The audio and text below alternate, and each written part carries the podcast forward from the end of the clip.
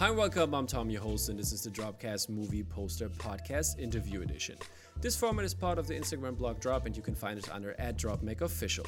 We do reviews, news, and interviews that all have to do with the film business. And today, I have the honor to talk to the always inspiring Akiko Stehrenberger, who won multiple Clios and won't stop there.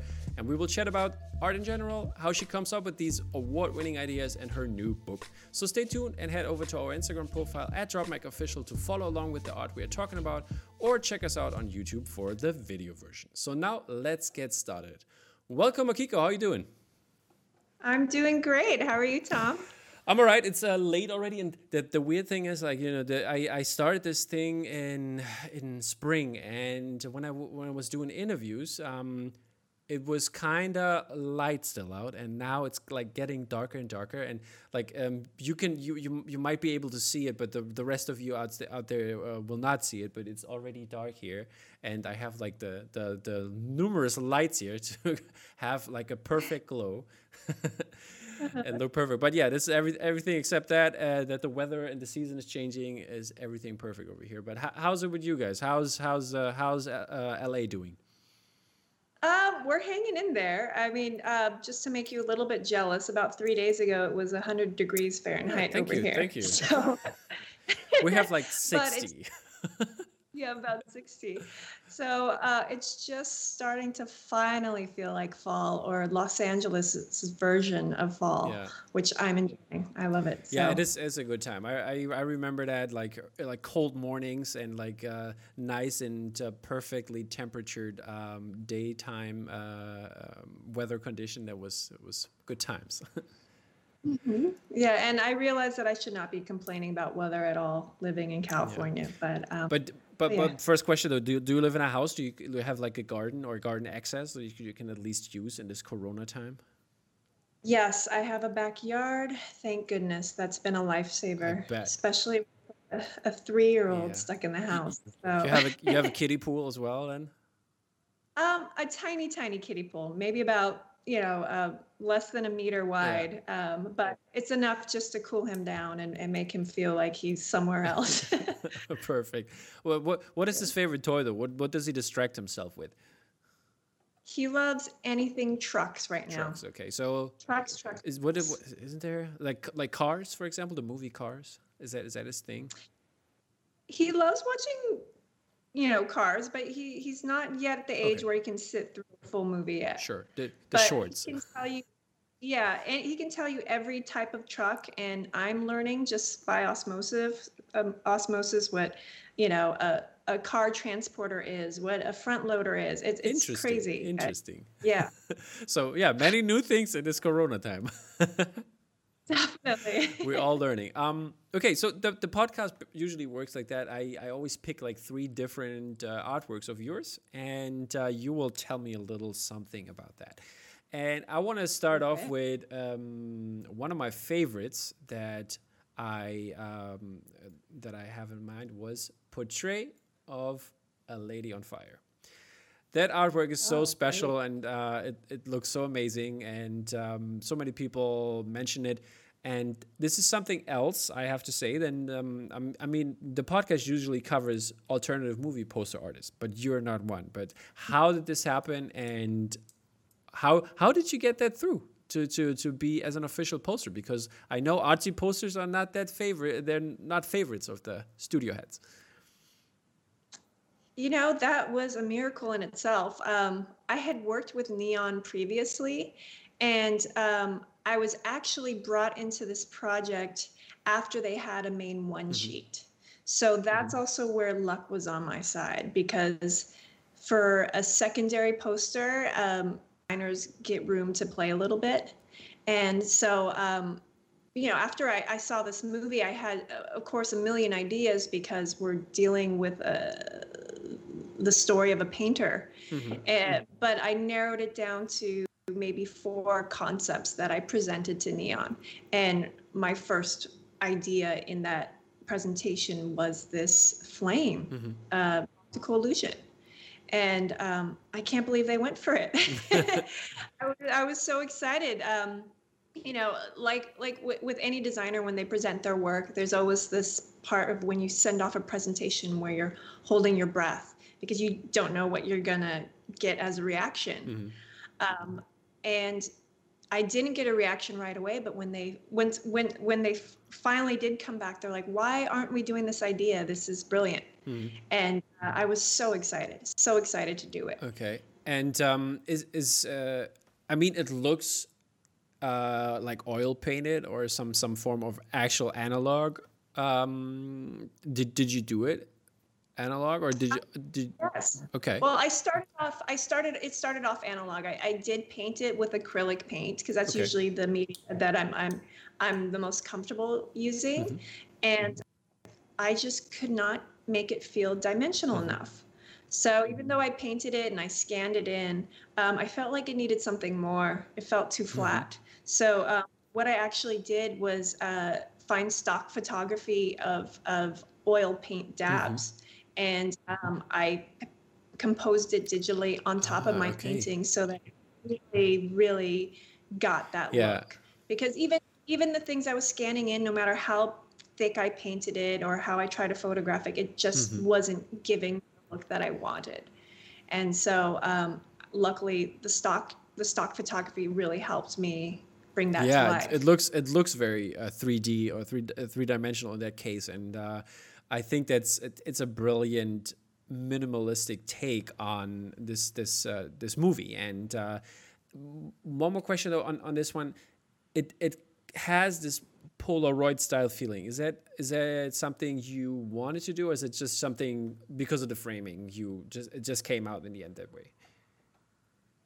Um, I think, I mean, I love framing posters that way mm-hmm. because mm-hmm. it always reminds me of old posters that I love and I collect. And you know, part of I, I kind of fall back on that framing quite a mm-hmm. bit, but also it it was used to help also bring attention to the title mm-hmm. treatment mm-hmm. because sticking a title treatment on the painting it, it I, I wanted the title treatment to feel separate from the art so that the art really just felt like a piece of art instead of like a poster you know yeah. and so um, and was it necessary that you had to do the um, the credit block because like i know um, for example for the empire strikes back one by matt ferguson that just came out for the 40th anniversary uh, he had to do the the credit block on the official poster, but he was not allowed to do the credit block on the printed version. And that's. Wow. Um, yeah, if, if I remember correctly, we originally I originally had the credit block mm-hmm. on it, but then Neon decided that we didn't need it, and so we just kept it very simple with just the logos of the company okay. and just the name. So yeah, yeah, I think it suits it even better with the with the whole minimalistic style, and then the credit block would would have destroyed that feeling. I have to say. Yeah. Um, but yeah, yeah I, I, was so lucky that they went with it. Um, you know, at that point, it was the second time that I'd worked with mm-hmm. Neon, and the first time I had worked with them, we had done somewhat of a minimalist poster as well. So, um, so I was really excited that they, and and it, and it was an optical illusion too. So I was excited that they were, you know, mm-hmm. willing to do that again. Yeah, that's great. Um, the second one I wanted to talk about is I really love that film, 13 Assassins. Okay. That's I mean it's it's something I wouldn't have seen coming in that regard that because like like some some movies are in there that I wouldn't say wow you did that? That's interesting. Why it's like how first of all the choice or is it was it just a job? Because i can't imagine because i think you everything you probably start uh, because you're working very artistic that it is um, has a has a meaning to you in that regard is, is that so or um yes i mean obviously i i have a little bit of a history with takashi miike okay. you know because like uh, when i was in uh, when i was in uh, design school i would watch some of his films so when this project came to me, I was actually um, hired by a movie poster ad agency ah, okay. to bring me on to this project. So I was excited to switch it up a little bit from what I'm used to doing because at that time I was mainly working on very art house films or even horror films. So to be be brought in for this movie, I was like, I don't know if I'm really the right fit for this movie, but I'll try, you know? And um, I think just just looking at the unit photography and and um, I came up with this crop of just having all this action, but without seeing all of their faces, you know? And, and um, I didn't think they would go for it, and they did. um, you know, the original version I had was a black and white Mhm. version, but um, I think for the actual one sheet, they made it color and they changed the Oh, logo. They did But, okay um, because yeah yeah I have the black and white version as well, but I don't remember for the, the like I don't remember a colored version.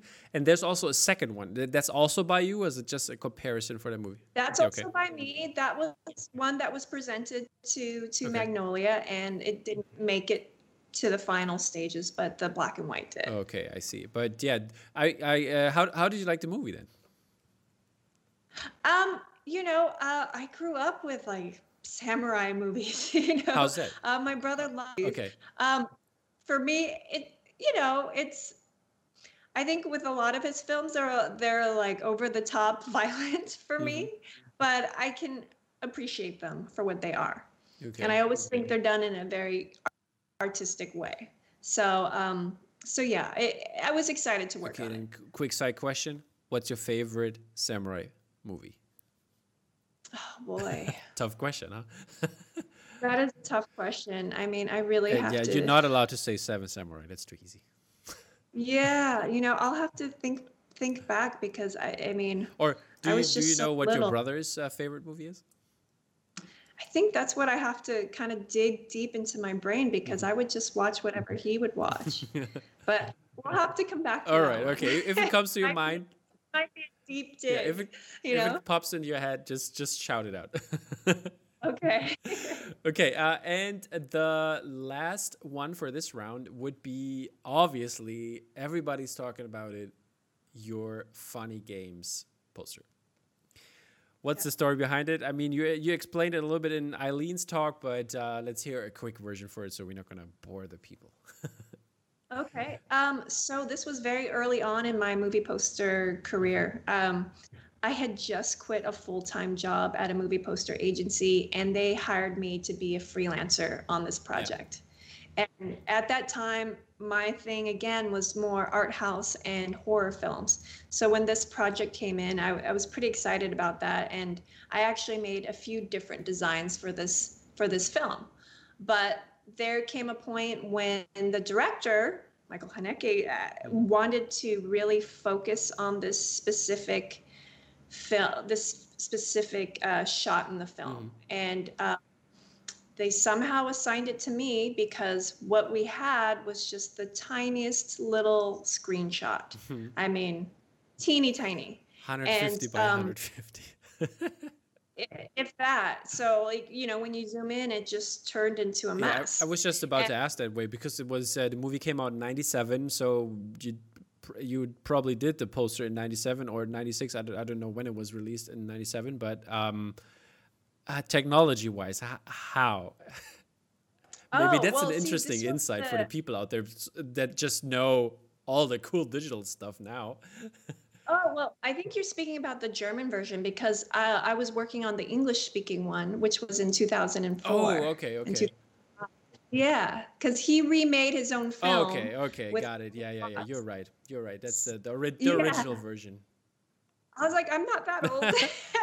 but, uh, um, but yeah, so um, he he expressed interest in this this this uh, scene, but it was unusable. Mhm. And of course, the agency was presenting a bunch of other ideas too. And so I decided to I'm going to try to make it work. And this was the first time that I worked.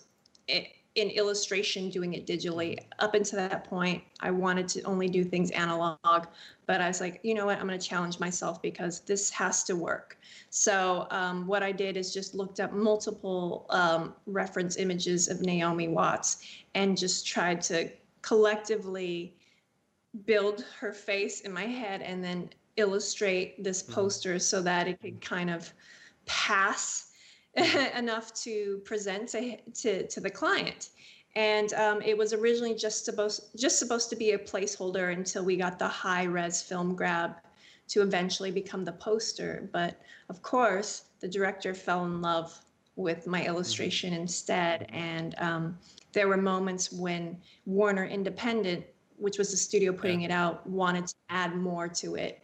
And luckily, you know, the director was on my side to keep it simple and I would have never guessed that, you know, so many years later, people are still loving the poster and still bringing it up. And so it really is a, it really makes me so proud to, that, and proof that less is always going to be more and it'll stand the test of time. Did, did you also watch the German version then? I did. I did and because what's your, um, what's your verdict? Actually, Which one is better? um, I mean, they're different even though they're sh- they're the same shot scene for scene it, it, it's different you know um, but um, yeah I, I still feel they're different but uh, criterion collection actually came to me a few years ago and they said we're re-releasing the german version okay. would you be interested in doing the german actress exactly how you did naomi uh, and at first I was like, oh, I don't want to repeat myself. You know, I, I, I, feel strangely about that because that poster gave me my career. But then I think back and I was like, well, the director is repeating himself. So in a way, it does make sense to do it.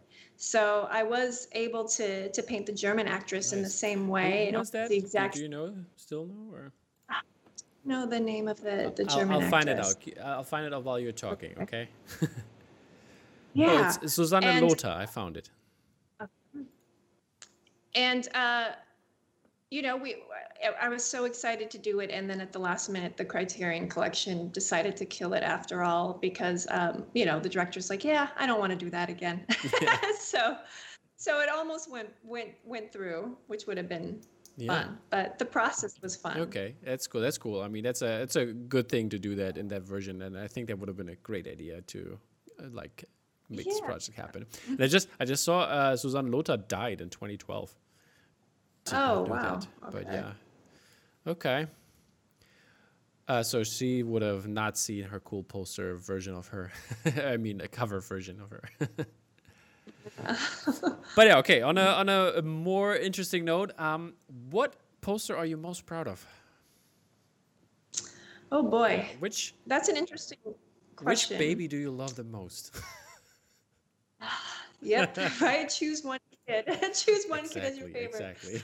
Um, that you know, it changes. It changes because you know there there are things visually that that make posters my favorite, but but more and more recently, it's become the process behind okay. them.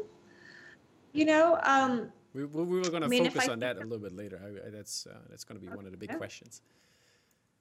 I think you know more recently, Portrait of the of a Lady on Fire would would be one of my favorites, just because Neon let me do what I wanted to do. There were no changes. You know, we we had slight revisions with with the title treatment and maybe the layout, but for the most part, I think any process where the client comes to me and they really understand my point of view and and and let me do my thing it, that those tend to be my favorite projects mm, okay. Um, another more recent one was I'm thinking of ending mm-hmm. things. It was uh, the Charlie Kaufman yeah. film for Netflix. Yeah. How did you like that one? Um, I think that was uh, it was crazy. It was just too crazy. That was a trip. yeah. uh, I watched it twice because I I I really wanted to understand it, and I even watched the last maybe 45 minutes mm-hmm. of the film like third time because I really wanted to understand it. I mean, for me, working on a poster, I really can't get past trying to wrap it up conceptually. Mm-hmm. And so this one was was difficult because I didn't know what was yep, going on. Yep, I understand. On. Totally understand. Yeah. Um, and because it's Kaufman, I wanted to. And so I actually got a clue from my, from Netflix what what the whole thing is about. But um, at the same time, a movie so bizarre really does open up the doors to to to making something so out there for a poster.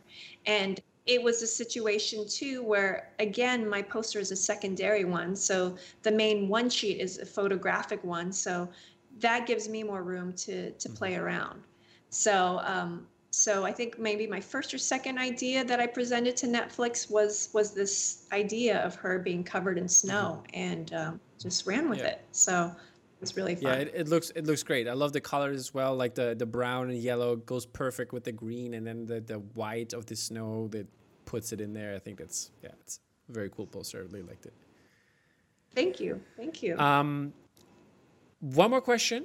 You most of the time work in the usual portrait style of posters, but as we can see in the background right now, you have this um, under the skin poster. And this under the skin poster is not a portrait one. What's uh is that on purpose? Was that uh, was it a client that asked for it or this was working directly with Jonathan Glazer and A24. Um, when he when they approached me, they originally said, "We don't want a poster of Scarlett in the galaxy. We don't want we don't want to show stars and the not cliche, but what you would expect from a sci-fi yeah. uh, alien movie. And so um, I had many conversations with Jonathan Glazer about um, what he envisioned, and he he envisioned something with Scarlett kind of disintegrating, uh, almost like an oil slick you might mm-hmm. see on the road, and and it turning into these tripped out colors. So together we came up with this idea and um, eventually it got killed by A24 and the poster became Scarlett Johansson in the galaxy. but it's well done. It's done, it's done by Neil Kellerhouse, and I've worked with him, and I love him, and he's got um he's I have so much respect for him, so he did it well. Mm-hmm.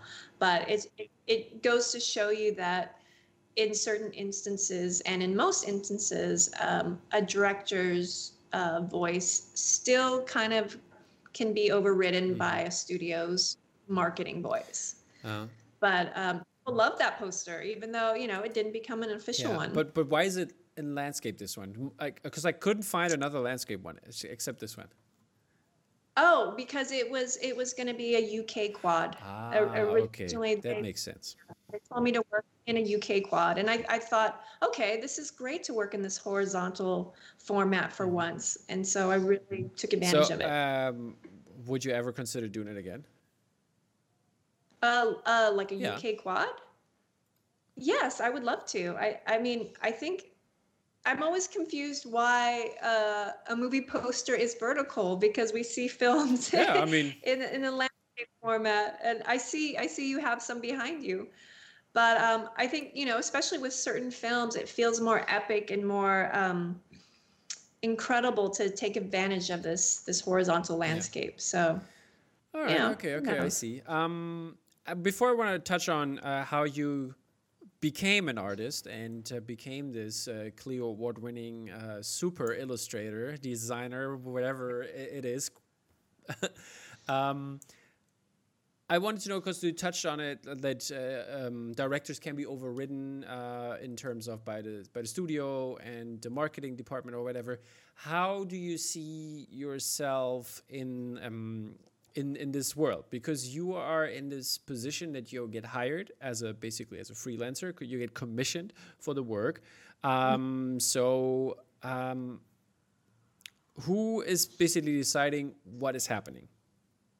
Can you talk us a little bit through this process of a pro in this case? Um, yeah, I mean, I think you know. Luckily, more and more movie studios are approaching me because of my mm-hmm. work and fully understanding my work more and more. And I feel like that gives me more of a voice.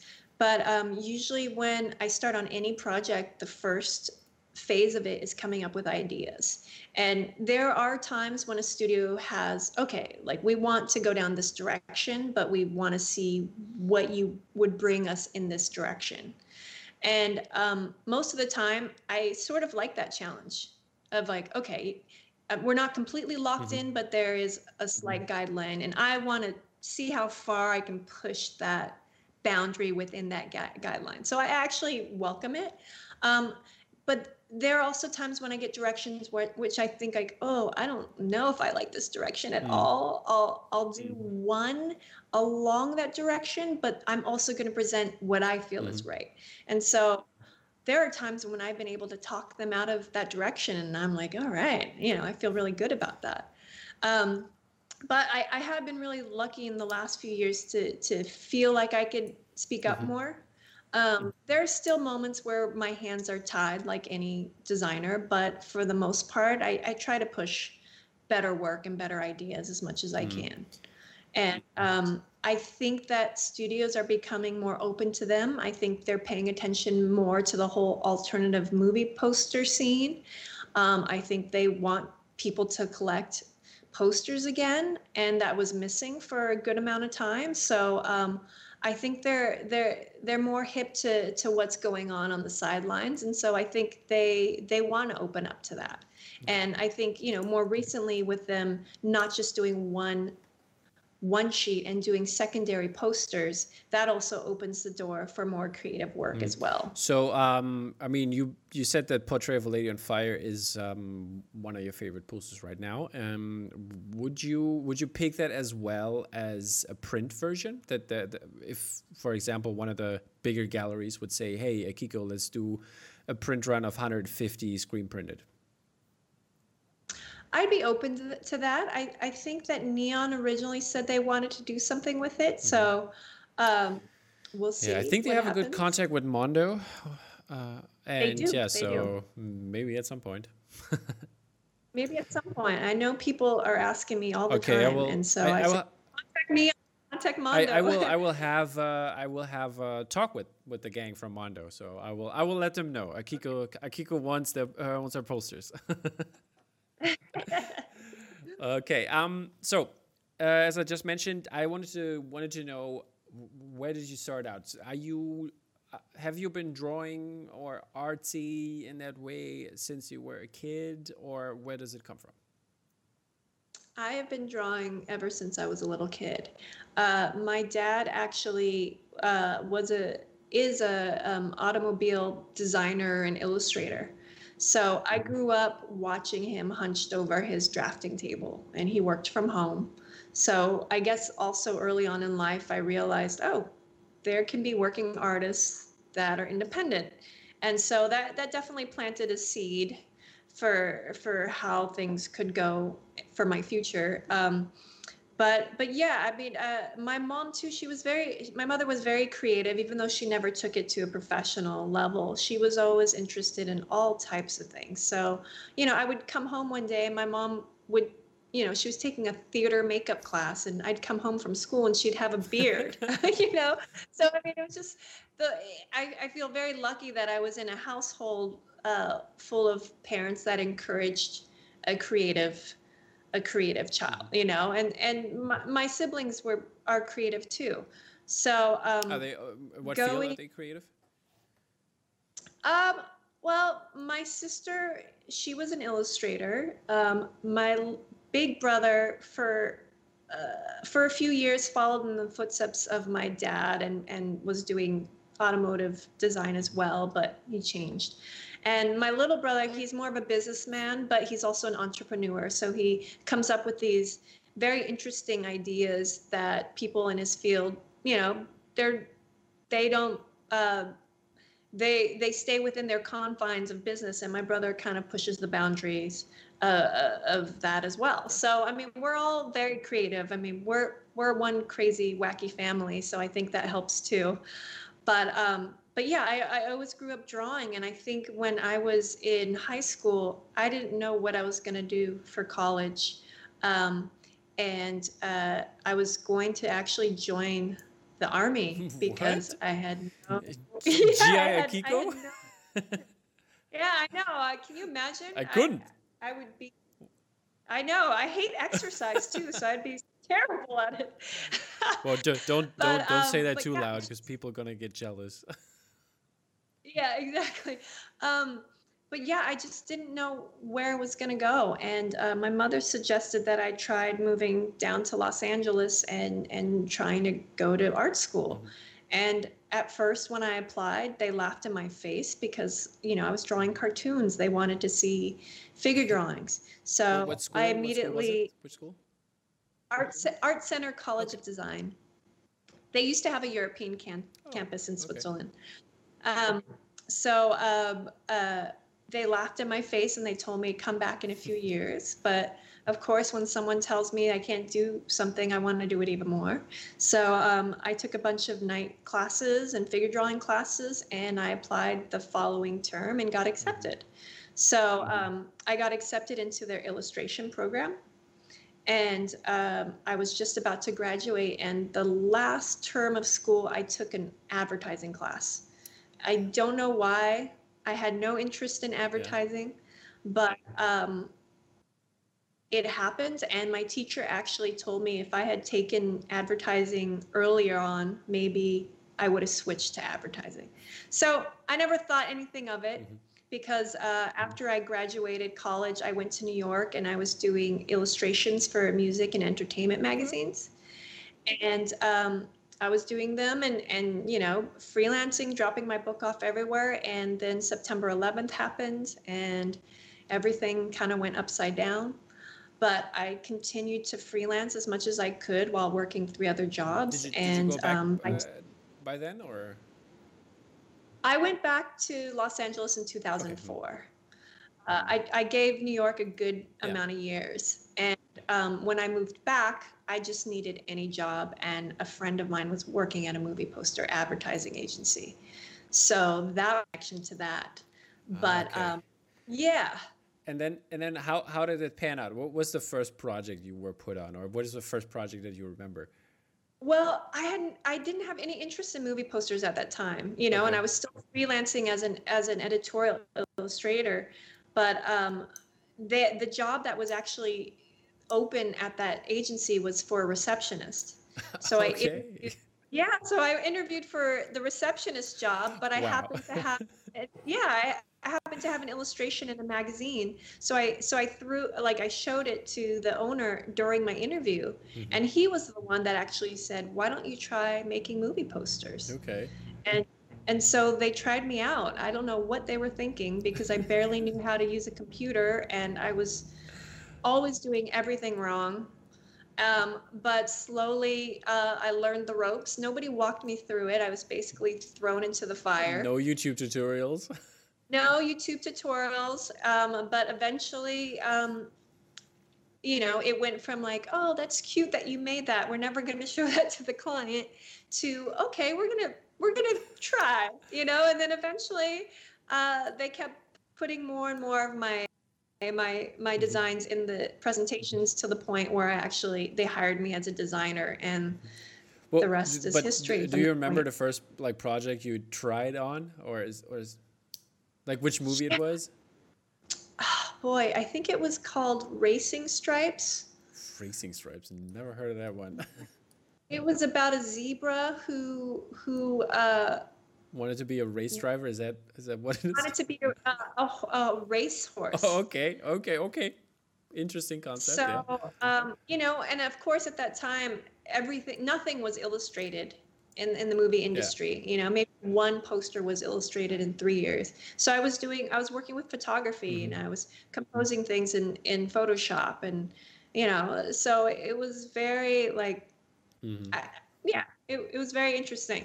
But it's- I'm but, surprised yeah. it inspired me a million times. How, how do you see, for example, when you look at Drew Struzan, for example, who has been around for such a long time, did iconic posters before, all basically hand drawn because that's what he does, and uh, not made on a computer in that way, and it turned to this kind of very artificial and clumsy style, and now we're going back. What what what?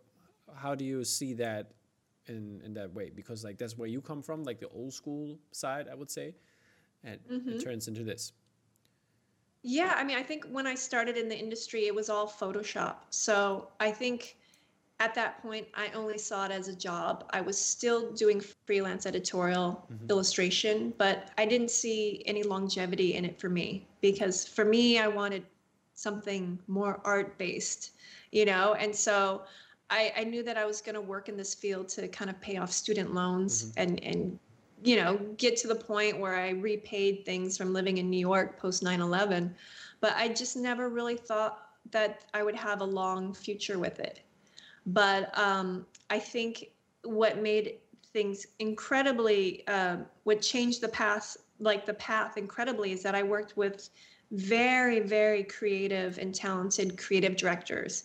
And we would get these art house films in the agency, and they would bring me on and they would help cultivate and help mm-hmm. really, you know, they made me feel comfortable bringing more art into that. And I think once funny games came out or once uh, you know more and more of my art house pieces became official posters yeah. i started appreciating it a little bit more but but yeah going back to what you said it, it was all photoshop at that point and um, illustration was you know i think barely happening and and so it's it's been interesting with all the all the uh, alternative movie posters like mondo especially to see that that's slowly creeping in over the last decade and becoming more and more so I'm so happy that it's going back to illustration, whether it's digital or analog. I'm just happy that illustration has a voice what, in, in our industry. What was the, um, like, do, do you know what the opinion of those art directors who did movie poster at that time and they were pushing it for the photoshop or was it more like hey the studio bosses say that's that's the way we have to do it or how how was that do you do you remember or is it think in that time it was more about showing the actor's face as big as possible. The floating, so the floating it, heads, basically, yeah. The floating heads, exactly. So it was definitely studio driven, but um, it doesn't mean that all the designers around me weren't pushing better art. You know, uh, that's the thing is for from any outsider looking at what is put out as movie posters, you might think, oh, these designers are terrible. I would make it a million times better, but that's not the case all these designers were making incredible pieces. It just was up to the studios whether or not they would see the light of day.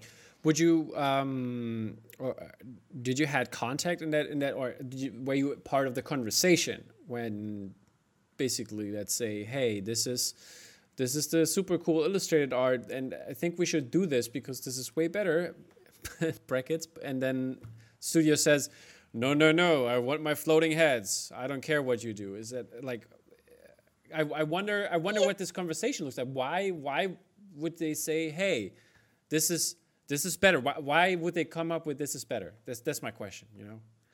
I think they're more interested, you know, especially for the big budget films. Mm-hmm. They put so much money into the advertising, and so they want to guarantee that these theaters are going to fill. So for someone in the Midwest who's maybe not a, you mm-hmm. know, an artistic person, they see a giant Tom Cruise head, they know exactly what they're going to get and they're going to pay the money. So it, it was definitely more studio driven to to know to to almost follow this formula of knowing that this works and this brings in the money. So let's just do what works. And so um, very early on, you know, uh, at the agency I was working at, there were almost two teams. There was one team for the more mainstream, and there was one that was the more art house. And I think, you know, they slowly pulled me more to the art house once I figured out how to do everything. And uh, it was those projects that I was really mm. excited about, you know. Of course, I wish I could tell, you know, my family and friends at that point that I worked on this huge film, but I felt like I was more proud of the actual piece of art that came out of it than the notoriety. And I still am. Yeah, like like like uh, coming back to the, the things you said that having the, the, the people more notice. I mean, when you look, especially look at your breakthrough piece, uh, the funny games one, yeah, having now Naomi um, Watts, Naomi Watts is it right? Um, that yeah, that like that big on a poster, and or uh, your b- bigger splash one where you have Tilda Swinton on, or the her one where you have Joaquin Phoenix on, in the middle of it. I mean um, they all have basically, but they're they're not floating heads, but they are good illustrated designed pieces. And I, I wonder mm-hmm. why why they didn't like you know want to go that route in that way. Why, why does it have to be so obvious and so cheap looking? Yeah, it's interesting. I mean, I think to quote one of my studio clients directly when I was working on this one project and we were doing illustrations of the two actors, it got so close to being the actual poster, but then at the last minute, they opened up the poster to a focus group. You know, they just pull in random people mm. and be like, what do you take away from this poster? And because it was an illustration, they thought that it was an animated series.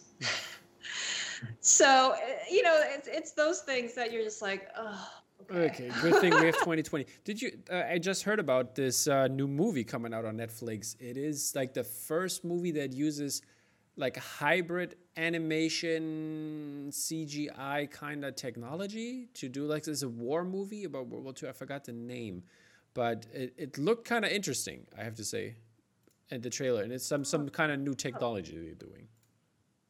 Do you know the name uh, of hold it? Hold up, I'll, I'll put because I'm I'm gonna uh, tape on uh, on Sunday. I will tape my my my news podcast in German, and it's called yeah. The movie's called The Liberator. Oh, okay. And it's uh, on September 9th, uh, for, uh, 43, over 3,000 naval vessels, 150 troops began Operation Avalanche, the Allied invasion of Italy, German resistance, blah, blah, blah, blah, blah. And uh, the four part series will be the first ever produced in trioscope. Enhanced hybrid hmm. animation and new patent pending technology combining the state of art, a, C- a state of the art CGI with live action performance, and so on and so on. Wow. Wow, that sounds incredible. Sounds very interesting, I have to say. So yeah, and of course, I love I love technology, and when things get get mm-hmm. fancy. Mm-hmm.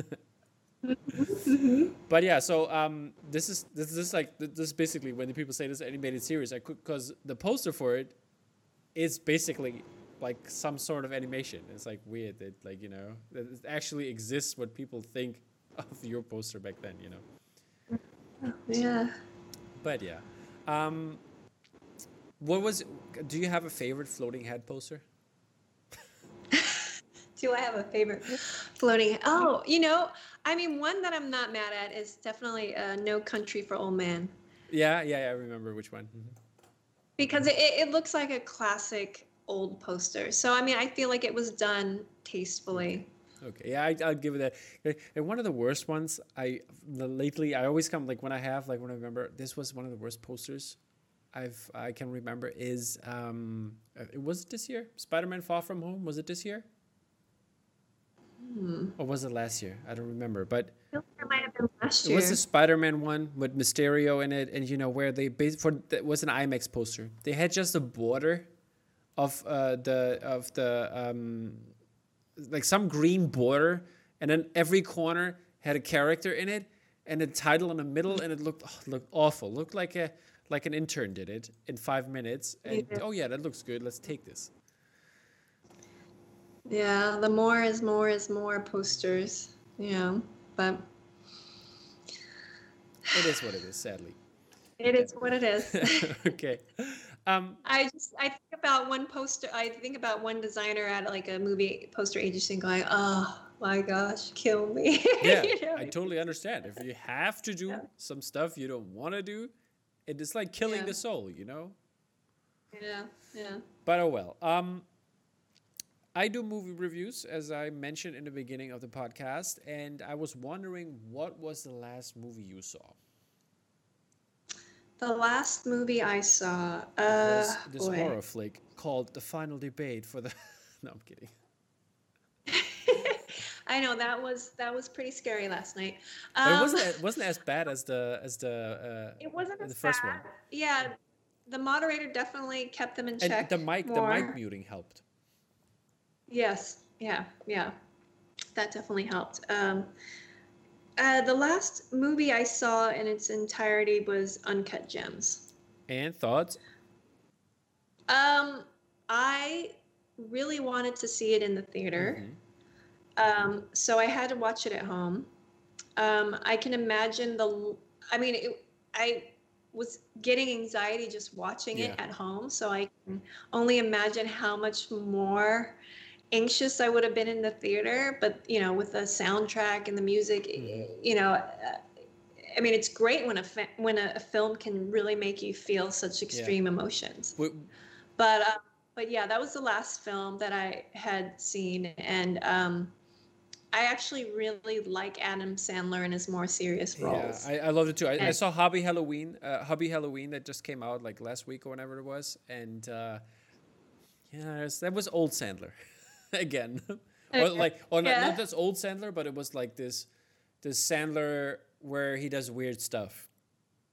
Yeah, I mean, I appreciate old Sandler for when that time yeah. happened you know but i feel like he's he's evolved so much since mm-hmm.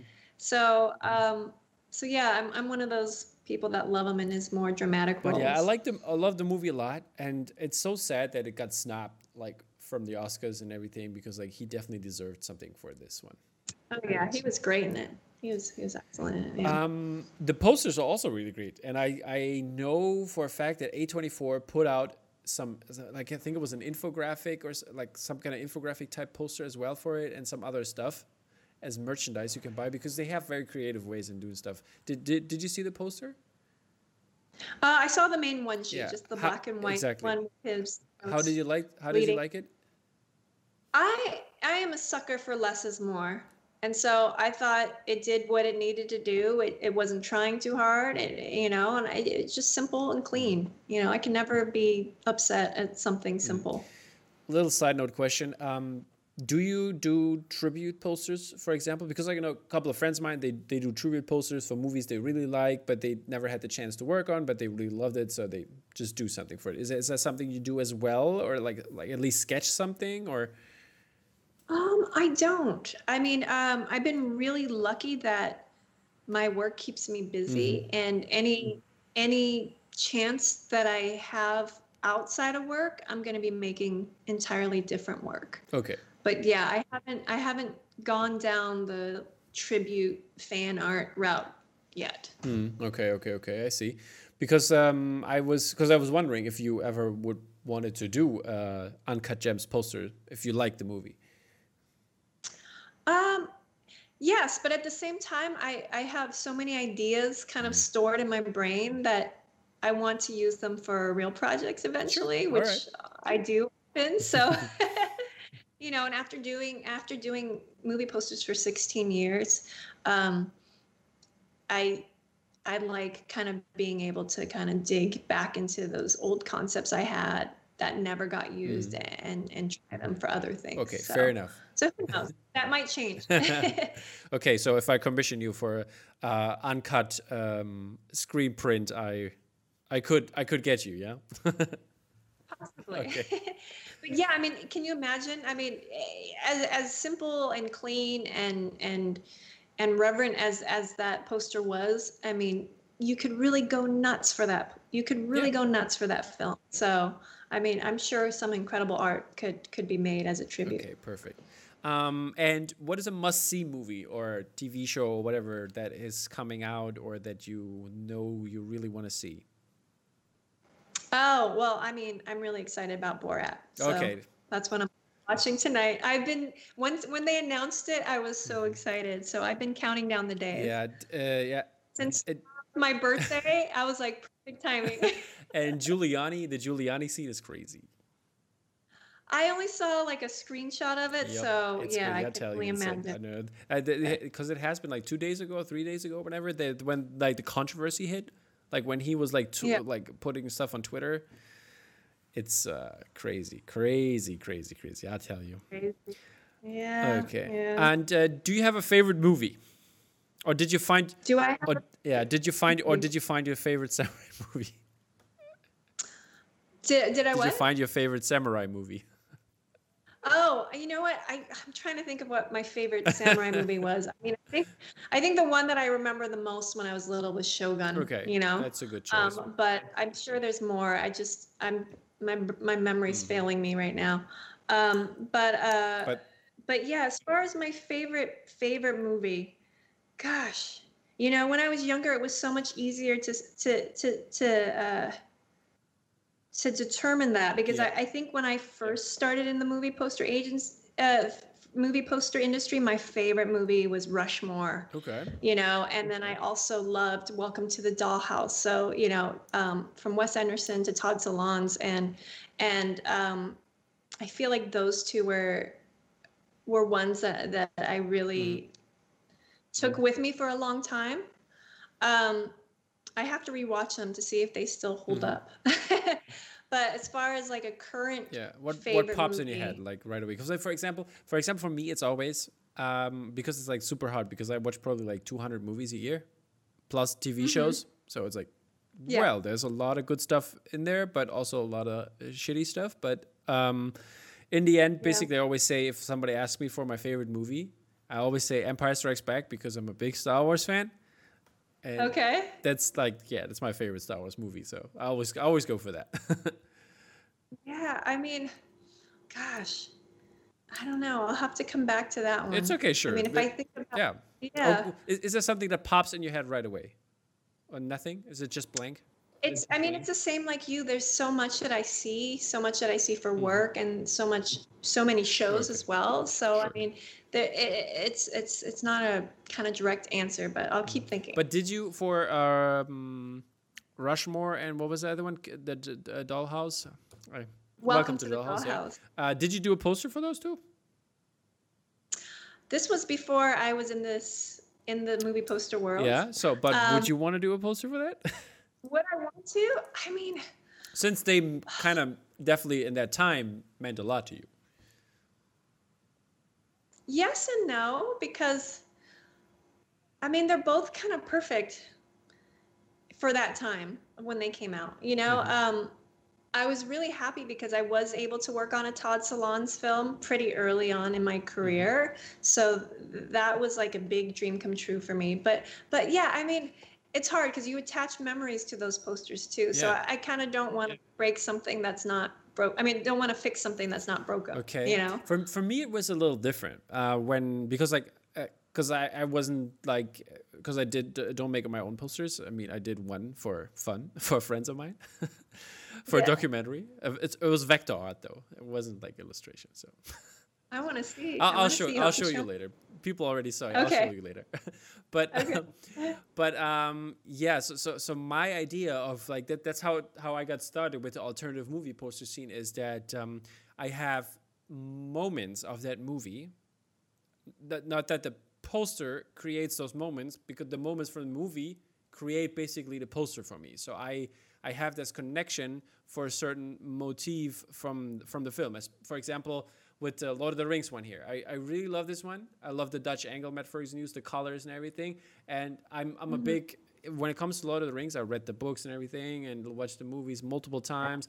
And I'm a big, I always like, uh, uh, my favorite uh, Lord of the Rings movies is Fellowship of the Ring because I love this mm-hmm. kind of origin story and how the group gets together. And mm-hmm. this is this is perfectly the resemblance of of of this in, in this poster for me. What what is my my favorite part of it, and I think that's what the alternative movie poster scene brings to it in that regard, and that's why I like those kind of posters, and that's why I could have could have imagined that like just doing the key art most of the time. Have if you have those moments yourself that this it could be something you wanted to do because Mm-hmm. sometimes they spoil stuff but Oh yeah, no, they definitely spoil things, but um, but yeah, I mean, maybe one day, maybe I'll do maybe I'll do Rushmore poster. Who knows? all right all right um so you do you have favorite posters right now not not your own but do you have something you really like right now you've seen maybe on twitter instagram wherever and you say oh this is some really cool stuff even if it's key art or even it's alternative is this something you really knocked you out of Um, the park yes. Uh, I'm late to just discover Alexander Walijewski. alexander Walijewski, a polish artist Yes, yes. Um, and I just uh, saw that he had some prints for sale, so I went crazy and I bought five of them. crazy I don't hang movie posters in my office. I'm, um, I think I already feel like movie po- movie posters consume way too much of my life, so I don't actually hate them anywhere. Um, but with his, I did. I mean, I think when I first started in the industry, I was obsessed with uh, Polish posters, you know, and I Mhm. still always, when I'm starting a new project, I always look at Polish posters because I've, I've always appreciated how simple and naive and grungy they are, you know, and and so um, so when I found out about Alexander's work, I was like, all right, just bought five posters. I don't know where I'm gonna put them, but I have them now. Yeah, there's, there's there's some great ones. I, I just showed him like the is, is that the ones you got? Uh, the the Ap- uh, Apocalypse Now, Joker, uh, Once Upon a Time in Yeah. Hollywood, and wh- wh- which one Yeah. am I missing? Uh, Apocalypse Now. The uh, the John Luc Godin film. oh yes, and Breathless, Breathless. Yeah. You also did a poster for that one, so I also did a poster for Breathless. This was through Absolute and from uh, Metrograph, New York City is is you know an iconic theater, and so they um, asked. I think it was eight different artists to reimagine the posters, and so. Um, so yeah, I just did this Breathless one maybe about a year ago. So when I saw Alexander's Breathless one, I was like, "Oh, that's so clever, man! That's so great." I was like, I was like, "Dang, I wish I would have done that one." yeah. um speaking of the polish artists i mean there's there's been like a great um there, there's a, there's a scene actually for just polish or uh, eastern european movie posters and the polish ones are really crazy they are out there they look totally different. They for example I, I just have in mind this um there's a star wars one from a new hope. And from the 80s i think it was a 80 like it was made in the 80s the polish poster or the polish version. And um it has like three c3po on there just i think it was an outline or something like that and has like stars in the background if i remember correctly. But it's such a crazy poster and like it, it goes it goes online for 600 700 dollars or something like that so it's like very expensive to get one. And but yeah are you like did you look that up or did uh, uh, do you know about those things or? No, I'll have to look okay it up. look it up You'll yeah. this, this they, they they look nothing nothing like it I, I don't know who who allowed that basically I, I don't know how this happened because this looks this looks totally crazy i, I tell you if you it, and the studio actually put them out. I, I don't know uh, how it worked back then, but it was uh, Okay. probably different times back then. But uh, some Yeah, some yeah. Polish artist or the the Polish version, studio version, I don't know, whoever put that out, and there as a like the, you wouldn't like if you see the poster and if you wouldn't know like an iconic character o- a character on it, you couldn't tell that it is that movie. it's out there. I'm so intrigued. I want to see it. yeah, we're gonna we're gonna do some research on this, people. but yeah, check it out also online, people. So Polish Polish old movie posters are crazy. I'll tell you that. um, so uh, yeah, so uh, yeah, we talked about uh, some some new artwork, and um, w- what is your what is your knowledge, except like Mondo and the stuff we touched upon uh, about the alternative movie poster scene? it's very, very small. Very Do, small. do you know, artists that uh, people? I mean, you you and Eileen are in touch. She's a.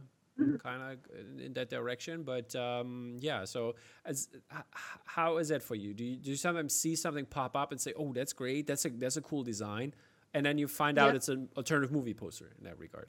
Yes. I mean, um, I'm I'm fairly new to Instagram. Mm-hmm. I just got on it two years ago, and um, so I'm discovering more and more artists. Um, yeah. I have, by the way, I people, think- I have Akiko tagged in the in in the uh, caption, so check that out. Instagram, follow her. Thank you. um, but yeah, I think uh, maybe it was about uh, eight years ago. I was asked to be on a panel at South by Southwest talking about movie posters, and that was the first time I met some people that Ah, were okay. some designers that were Mondo, you know, that were part of the Mondo family. Hmm? Who did you meet? And, and um, well, uh, the main guy. Oh my gosh, I'm drawing a blank on his name. drawing blank on the main Mondo guy. But then there was also Sam Smith. Sam Smith, um, there yeah. was also Justin Erickson, which is Phantom City oh yeah, Creative. Fran- Justin. I just talked to him. His, his podcast is kind of yeah. He's great. po- and yeah. Paige are amazing. Yeah, Yeah. he is, and I, uh, his podcast is gonna come out before you. I think yeah, it's the one before you. Oh, great. So I'll yeah, have to check it's, it it's Justin, Yeah. uh, uh, Justin and his beautiful uh, wife Paige. They are they're in Yeah. there, and they're and they are pregnant by the way. So they're getting They're a kid now, right now. They yeah. are. They are. Yeah. Yeah. So that No, they're great. Yeah. Um, and then um, more recently, the last two Comic Cons, I was on a panel with uh, Rory Kurtz. Oh, Rory, he was and on. So, uh, so yeah. yeah. Did you see his Parasite piece? Did I? Did I see his what? His Parasite piece. Oh, I am obsessed with it. I'm trying to.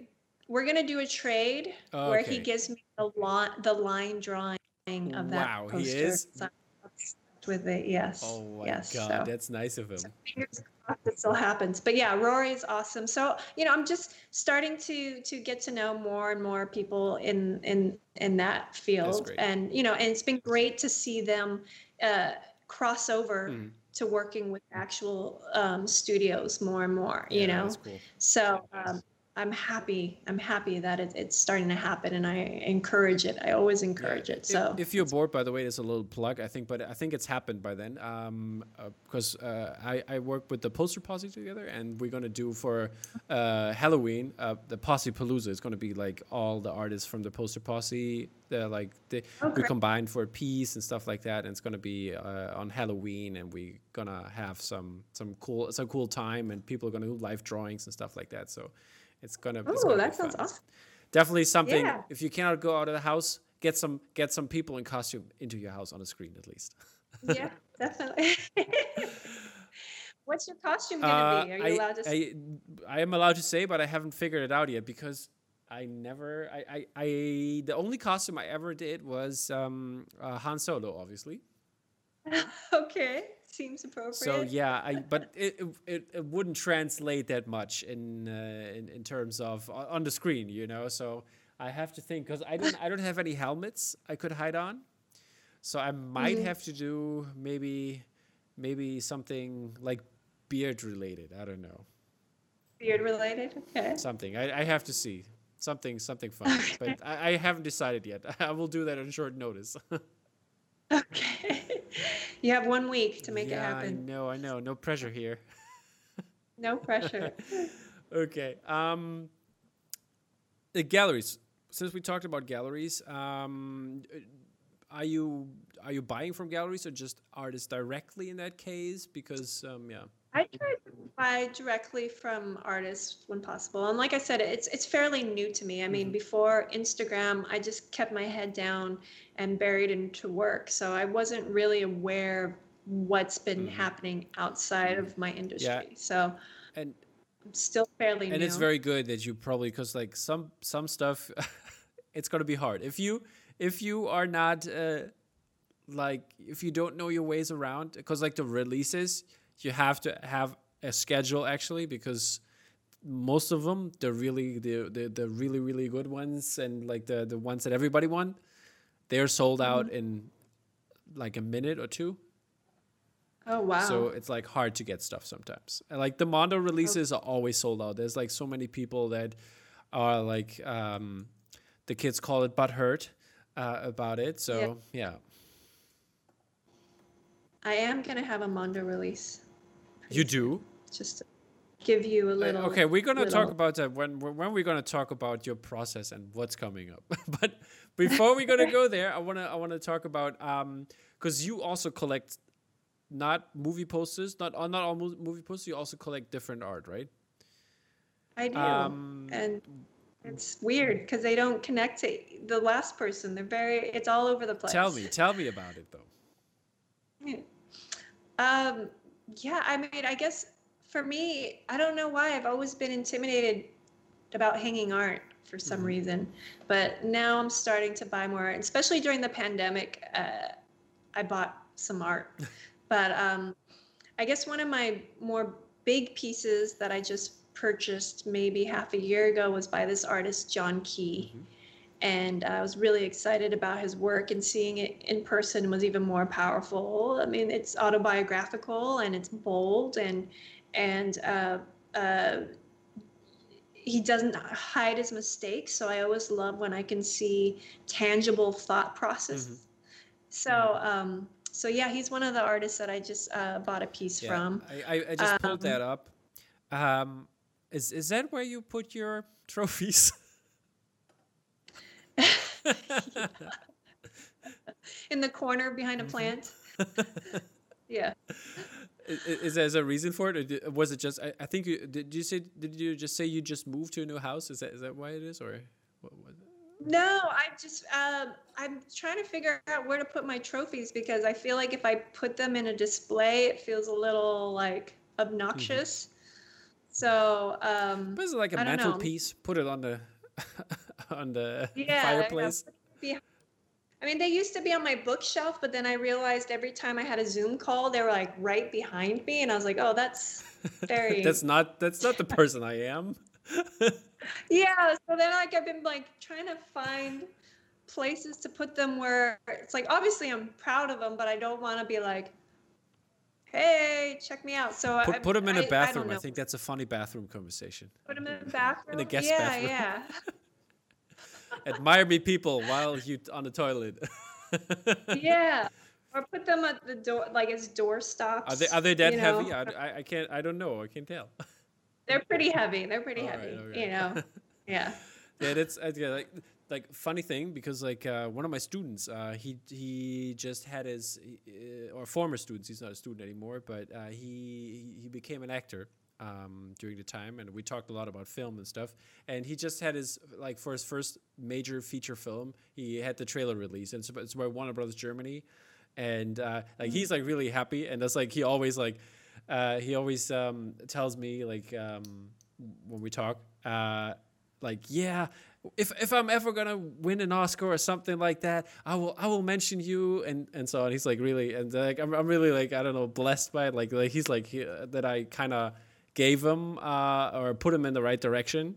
And I think that that's a that's a really good feeling to have that, and, and he, like that that's like all like those those things remind me of it. I think that's that's the closest I'm gonna come to an award like that. oh, that's so sweet, though. Yeah, he's he's a good kid, and I think he has a good career ahead of him. So I, I, I hope he's gonna make it, and we have, yeah, and the movie is gonna do yeah. well. You might actually might really get mentioned. Yeah, I hope so. We we're gonna do an inter- we're gonna we're gonna do an interview for the podcast uh, soon, but it's probably all gonna be in German. So, but yeah, he's he's a good he's a good kid. Good. Um, but yeah, back back to uh, John Brian's Brian's John Brians. Uh, yes, John Brians. He helped me design um, and put together my mm-hmm. book. Mm. So um, I, I I have one of his pieces in my how, office. How is he related? By the way, I, I got the I got the book here, my friends, and it's it's a great book. If you don't have it, go get it. It's definitely worth it, people. Thank you. and um, I I, I I lately I got a lot of books by the way. I got I got the Liam Wong the Tokyo book. Do you know do you know Liam Wong, the no, the photographer? He does he does um, he f- took pictures of Tokyo and it looks all basically like Blade Runner sci-fi. Oh wow! Photography. It looks super cool. And I got um, I got the spoke art book, My Neighbor Hayao. Mm-hmm. That's a great piece and I got the new geek art uh, anthology, volume three. That's by oh. it's, it's, by Thomas Olivri. He's a he's a French uh, uh, person, and he. I think yeah, it's the third version of it, and he basically collects all the different artists from like, like who does pop who do pop culture art, and puts them all in that book so to display and get to know some new ideas. It's very cool. I can tell you that. Oh, let's check him out. Yeah, but how is he as an artist involved? How, how did the book happen, and um, how's that connected? Oh boy. Okay. So I guess a few years ago, I I keep saying this. I keep saying, "Oh, I'm going to get out of this industry." You know. and uh, I remember this one uh, director director that I worked closely with for this horror film many years ago, I was in conversation with him saying, Yeah, I'm tired, I'm exhausted. You know, mm-hmm. movie posters, they've definitely treated me well, but I want to see what else I can do, mm-hmm. You know? Um, and I'm thinking about quitting it. And he's like, "Well, before you quit, you got to put to, you got to put a book out of your stuff and have that be your kiss goodbye." Okay, wow. Is is is that is do you want to say something with that now? well, it's interesting because I later on like uh, I later on repeated this story to another director and he just happened to be close with the publisher Hat and Beard. So this rumor got passed on to Hat and Beard, and mm-hmm. next thing I knew, they wanted to do a book of my movie posters. So um, at first, I was so nervous about that because you know in my industry, people don't get credit for things. Um, they're very uh, a lot of movie poster agencies and rightfully so, are, are very secretive about their designers because they don't want their designers to be poached to another agency. And, mm-hmm. you know, obviously the agency wants to get credit for the work instead of individuals. So I was a little unnerved about about possibly doing this, but at the same time, I remembered that most of my work is illustrated, so it, it's a little bit different. And so um, somehow I thought, okay, why not? Why not put this book together? You know, and, and and you know, like I said too, I wasn't on any type of social media, mm-hmm. so I didn't know what would come out of it. I didn't even know if anybody would care. And I just thought, you know what? It'll be cool to have kind of like a tangible portfolio of my work. Yeah. So the process started and all throughout the process, I was like, I don't know if I should be doing this. It's making me panic. I've never put my work out there before. You know, I feel very vulnerable about making something tangible about my work. But um, even up until a month before they actually printed the book, I was like, maybe I should just pull out. I can't do mm-hmm. this. But then also, I had to kind of remind myself that I have to keep challenging myself. And right before the book came, came out, I was on this panel at Comic Con, and I didn't think anybody knew me because I was on a panel with you know some amazing artists that do the Avengers, like Paul Shipper and all this stuff. Mm. And I'm mm-hmm. this one girl that does like indie projects, so I didn't think anybody would even know or care to go. But as soon as our panel finished, these two women came up to me and they said, "We were so excited. We came just for you. Aww. We love that you're." Yeah, we're like, we love that you're a woman designer and we love that you're representing women designer. And it was at that moment that I was like, oh my God, I do need to kind of put myself out there and I do need to let other women designer know that we are there and there actually are a good amount of women designers in my field but they work for uh, agencies full time so they don't get credit so mm-hmm. i think it's up to me to represent women in this that's field. perfect so that's perfect that's, that's yeah. what i always try to do i don't, I don't know if uh, I, I think i haven't told you yet but but uh, I, i'll do my, my podcast comes out um, like the, the the there's one episode that is just a release podcast with a focus on uh, but has like the releases from the last two to three weeks and then uh, has a section where it focuses on one print and the artist is on and talks about just this print. And then I have an interview podcast like this one here, and I alternate every every time uh, between um, a, a, male person and then uh, or like or somebody in that direction, uh, and then uh, a, another gender in that.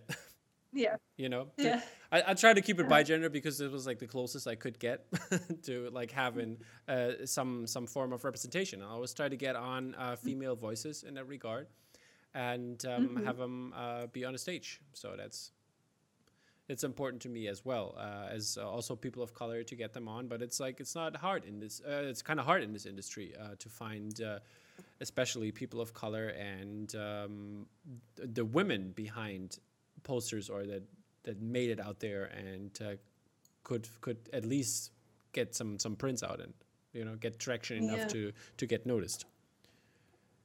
Well, thank you for doing that. Yeah, it's important, you know, and and like I said, there are there are female voices in my industry. It's just hard to get them out there. We're in a nameless industry, and so that also was part of the the intention of putting the book out too, is to hopefully encourage to get more credit to to designers too. Yeah. You know, maybe they'll be less upset in this in this industry if if if all their hard work is is you know is mentioned. Yeah, and I think that's uh, it's also very important. I just had a talk. Was it t- today? Yeah, I think yeah, it was today.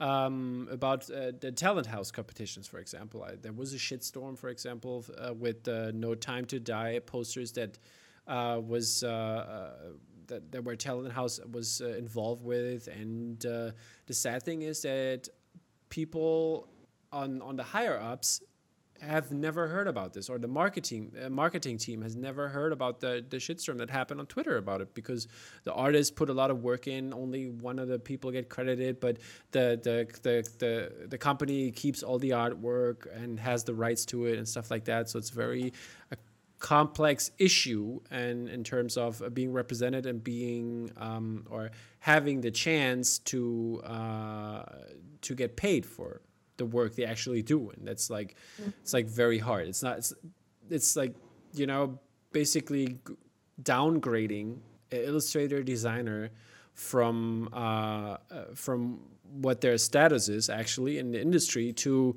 somebody who does a fan art drawing you know yeah yeah and that's sometimes kind of sad to see that these kind of projects exist and that that the bigger companies do that yeah Hopefully that'll change. I hope so too. I hope so too. But uh, yeah, I mean, the poster posse is trying in that direction, obviously, to help the artists to get them seen and get them to to big studios and get them get them known out there. So I think yeah. that's a, that's a, one of the good things uh, that comes with a poster posse, and other people are doing that too. And there's like on Instagram, there's this um, there are a bunch of hashtags that go along with like uh, is it visible women hashtag visible women I think it is for for for female designers and also artists uh, artists supporting artists obviously as a hashtag and like there's this this in especially in the alternative movie poster scene there's a very tight knit community and people know each other very mm-hmm. well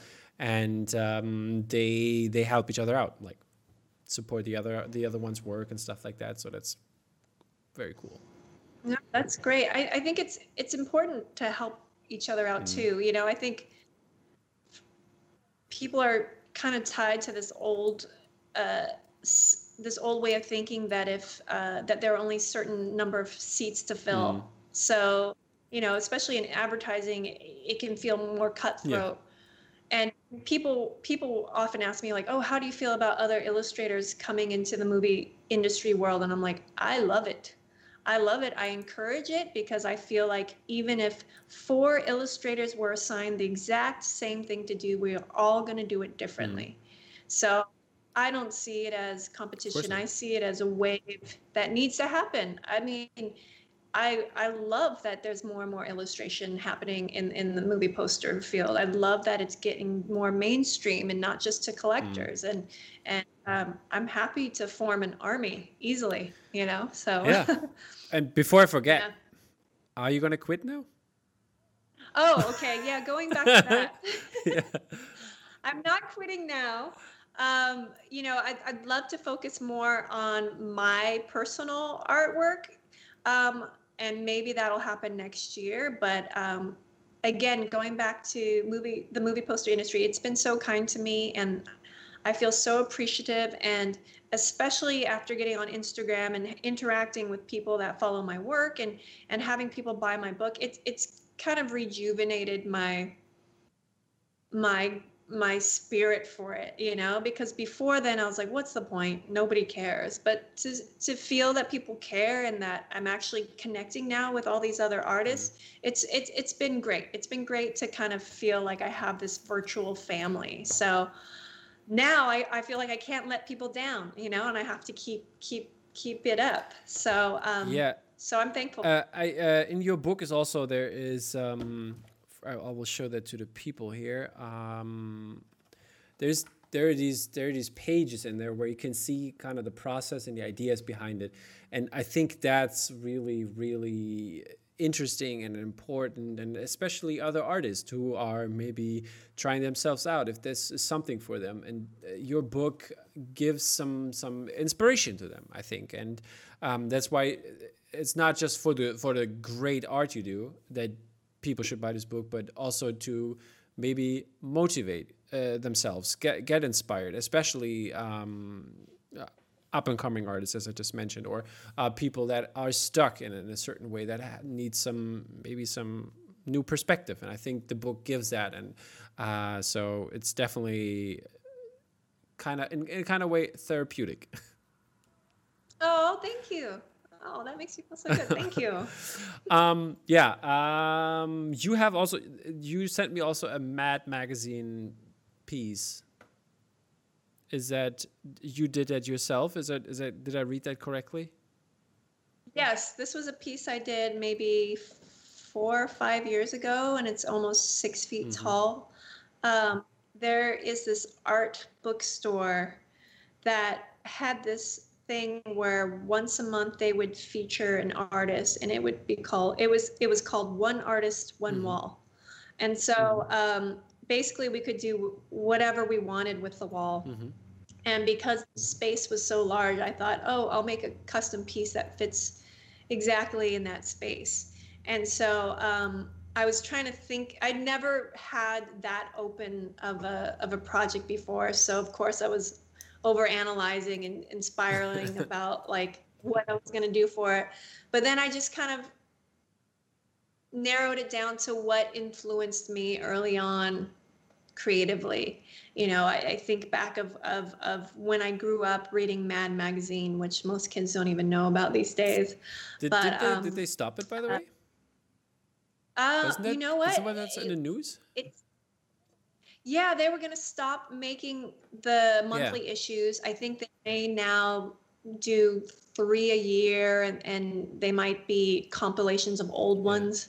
So as far as like continuing on how they have been over the decades, it's no longer. And you, you also you also collect the the comics because you sent me a pic that I, I just pulled that up like yeah, yeah my friend my friend before he moved away he he gave me his collection um, because i have a very fond memory of when my dad would come down to los angeles um, and he would look at auto auto magazines automobile magazines and so he would be in bookstores for hours looking at these mm-hmm. magazines and i would be at the side by myself looking at mad magazines and one thing that mad magazine always had in the back cover was this this page where you see an image and then you have to fold it in and it makes yeah. another image.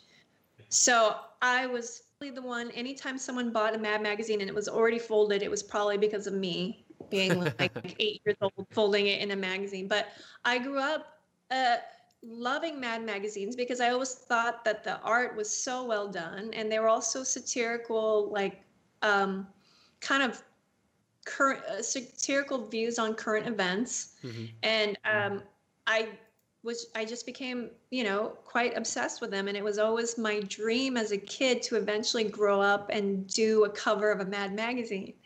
and since I never really got that chance, this was kind of my way of doing it for myself, and so. Um, what I did is I, I kind of converged the idea of Mad Magazine with the idea of uh, Chuck Close, who, when I first started art school, I thought was a huge influence on my work. So I combined like influences from different eras of my life, and I made this six foot tall piece.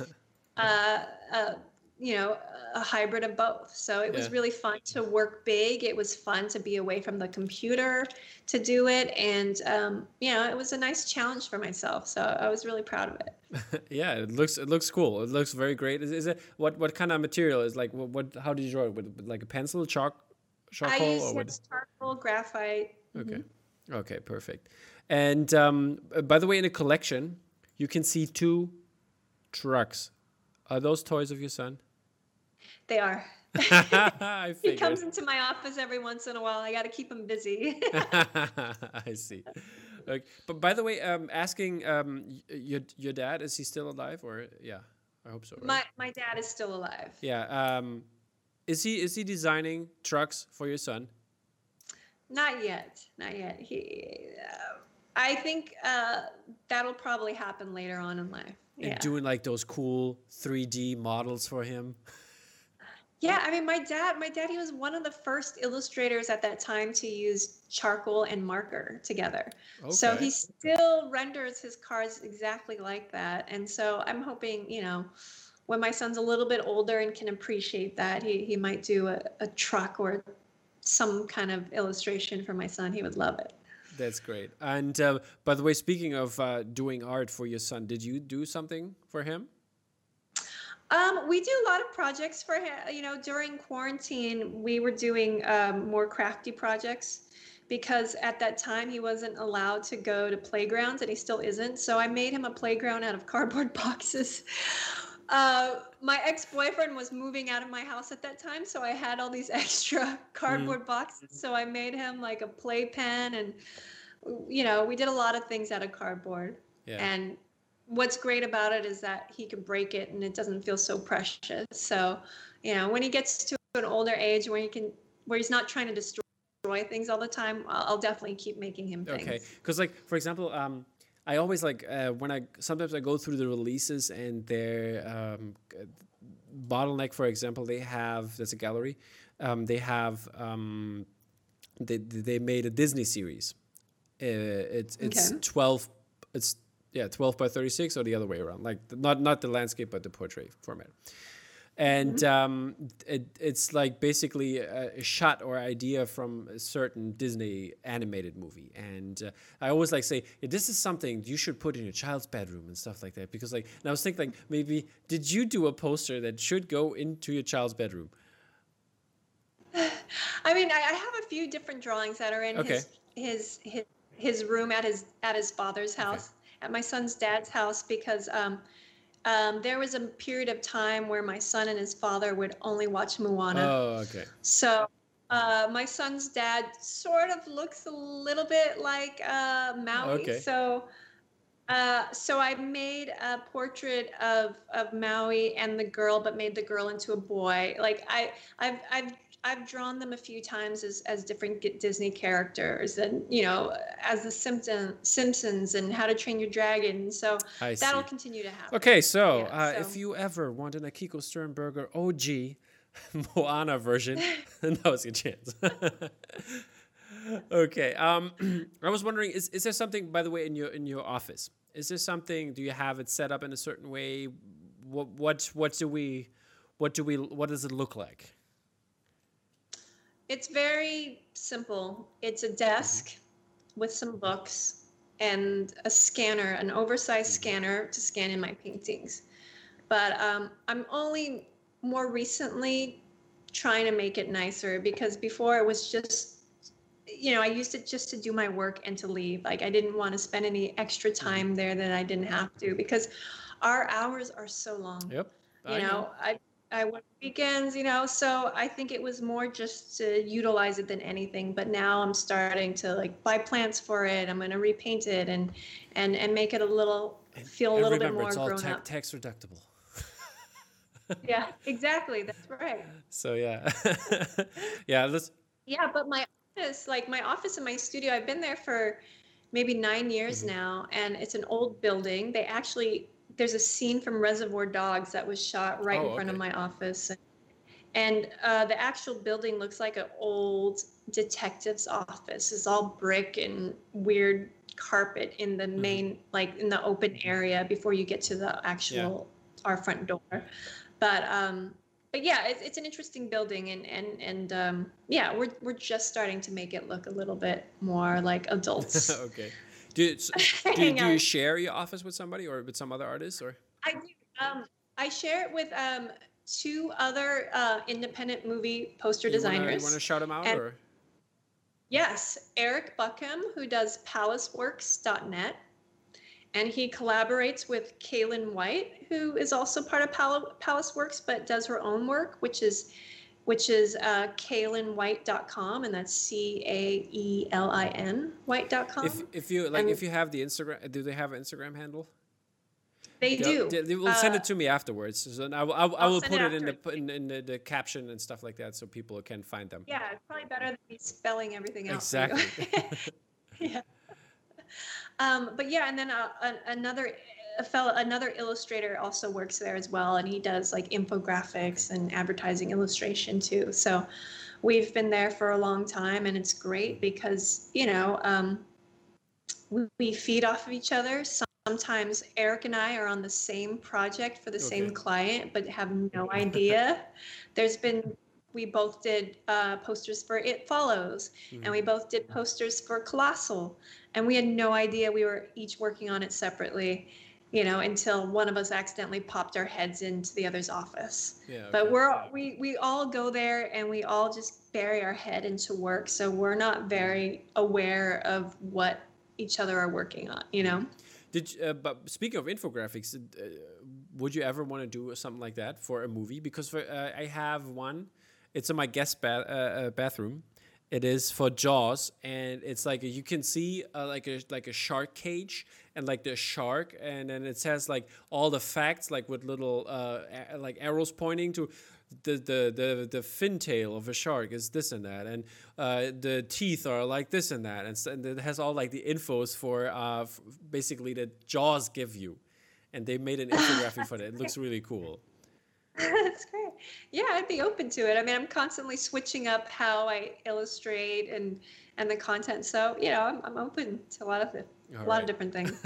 cool. Um, speaking of your work, um, you teased us a couple times. I want to hear more. Oh, about What's coming? some project. um, well, I'm I'm working on a project with Neon. I can't say what it is yet, but um, they will be releasing uh, posters through Mondo for it. So Googling So I- latest neon films. But is it something But that I is have- already released or something that is going to come? Um, I believe it a poster may have already been, but um, I'm still in the process of painting it. So Okay, okay. just to- 2020. So what we, Palm Springs, I have that already. Matt Taylor did that, so that's out, right? yeah, yeah. It's so it's Possessor is done as well. So it's gonna be. I, I have a feeling it's gonna be bad hair. Hmm. I Yep. you'll just have to wait and see. Okay. Little guessing game. I thought I'm gonna get something out of you. but yeah, any anything else that's gonna come? Um, let's see. Um, nothing I can really talk about. Okay. So, yeah, Okay. Okay. unfortunately. It's okay. I know. I know all this NDA stuff. It's very hard to talk Yeah. about. But Yeah. um, then then let's go. I- I, told the people as in your book uh, how you approach your art, uh, the the art uh, in in what you create. But could you walk us uh, uh, through it on on on your side? How do you um, like? Do you start out watching the movie like Mm-hmm. five times and then pick pick something, or how how, how is this process for you? Okay. Um, well, I'm hired at completely different stages of the actual production of the film. Sometimes they want to uh, get some kind of ad- advertising going before they even shot it. So sometimes I just get a small paragraph that summarizes the film. Uh, most of the time, I'll get scripts, and I'd say maybe 10% of the time I'll get a screener. And uh, rarely is it finished a finished project uh, product. It's it's it's it's always so fun to see uh, how much editing and music really make a film feel like a film versus watching a play. Yeah. Um, Well, how, how does so- it? Un- uh, sorry, did I interrupt you? But how does it feel in that? Uh, in terms, how hard is it? Like for there's different approaches, you know. Uh, ho- which is the hardest in that regard? to, as far as what I'm given. Yeah, yeah, exactly. Because like, if you could, I because I could imagine if you're just given like a two two liner summary or whatever, I think you are more open to create something instead of having I just you know. I mean, usually when I'm getting like a two line synopsis, it, it means that whatever I'm creating doesn't have to necessarily attach itself to the actors. Mm-hmm. And I mm-hmm. really just have to come up with something conceptual that summarizes the heart of the film. Mm-hmm. So I, I love that. I love that. Um, that definitely feels the more more more open. Um, when something is already almost finished and they really want to make sure an actor is featured, it's a little more challenging. But but like I said, I, I like when there's confinements and and I'm able to kind of push them. Yeah. But um, after I've I've given some form of the film, my first stage is just coming up with concepts. And this to me is the most important thing for me. Do you do more so than the? Do you do sketches like for, for that and like? I do. Sketches. So you have a sketch. You yeah. have a sketchbook.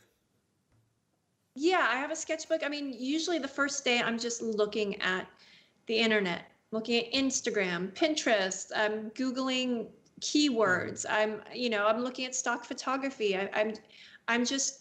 I cast a wide, wide mm-hmm. net. I mean, even if I just think of a word, I'll, I'll just type it into, to like Getty images yeah. to see what comes up because sometimes the most random thing is still connected to this idea. Yeah. So the first stage is just looking at images, and then um, then I slowly compile it down. I, I do these rough sketches in my notebook before finally I decide which five to ten ideas I want to show to a client. And when I show them to a client, they're really rough sketches. They don't look like I know how to draw at all. But it's really because I don't want to waste my time drawing things until I know that we're going to go yeah. down a certain. If if if you want to have some fun, uh, rewatch my uh, my release podcast episode where I talked to Rory Kurtz about his parasite piece. And okay. he told me, "Yeah, this is the sketch for uh, for the parasite piece, and that's what we gave to them." And I was like, "This is a sketch? Are you kidding me? This basically was it was basically done." He's he's crazy. that crazy. sketch that you saw is the one that yeah, I'm hoping to get. I know, I know. He he does crazy sketches. He does crazy sketches. Right? He's insane. He's insane. I don't know how he does any of his work. Yeah. I'm absolutely in awe of how he does it. Um, but yeah, my sketches don't look anything it, like it's, that. It's totally fine. It has to work for you. I mean, I'm just like crazy yeah. that like that sometimes you know, I know this uh, Matt Matt Ferguson. Um, he he does basically stick figures just to like to put yeah. stuff somewhere. Yeah, I mean, I'm not far from that. So, I mean, that's the first stage is just these really crappy thumbnails mm-hmm. and then I make them decide on one, possibly two ideas, which I would do in a more formal line drawing. And and that I call a blueprint. Okay. And that is to size of the poster, that is with the type, and that really shows exactly how the composition is going to go. Okay. So um, once that blueprint is is is approved, I just go to town and I paint it. Mm-hmm. Okay, that's cool. So, yeah. And um, I I know there are not really. I mean, in terms of the posters come out as a print, but um, did you ever think about having them as a screen print or as a giclée print or something like that? More more refined artwork in that in that regard instead instead of a glossy uh, poster. You know what I'm saying?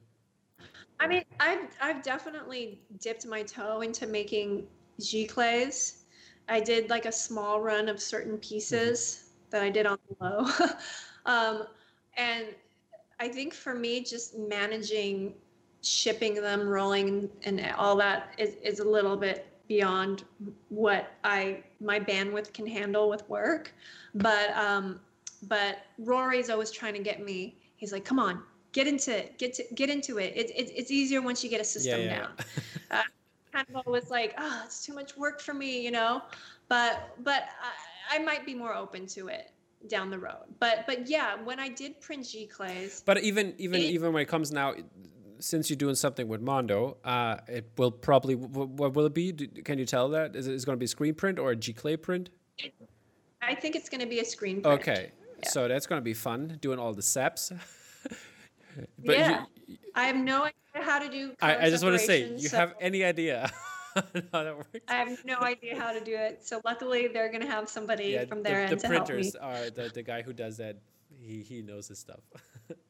Yeah, because it's just it's beyond what this brain can handle. But um, but yeah, I mean, uh, for for the small run of giclées that I have done, to see them printed at size and on this paper, it it really you forget how powerful something is when it's in real life and it's big. I'm so used to looking at it on my computer screen, so I have a different relationship with it. But once I have seen it in yeah. person, I'm like, oh, Okay. Uh, yeah, this, this is, is, I know I know I know the feeling when I when I get a new tube and get out this the, the poster, roll it out, put it down with the weights, and oh, it looks just amazing. I, I, I totally yeah. know the feeling, especially uh, uh, with with Rory's piece. I, I can't wait for the the parasite piece to come in.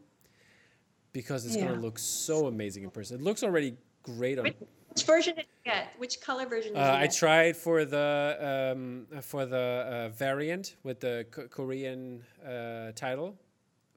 Korean I tried title for that, but as I said, this is was sold out in a second.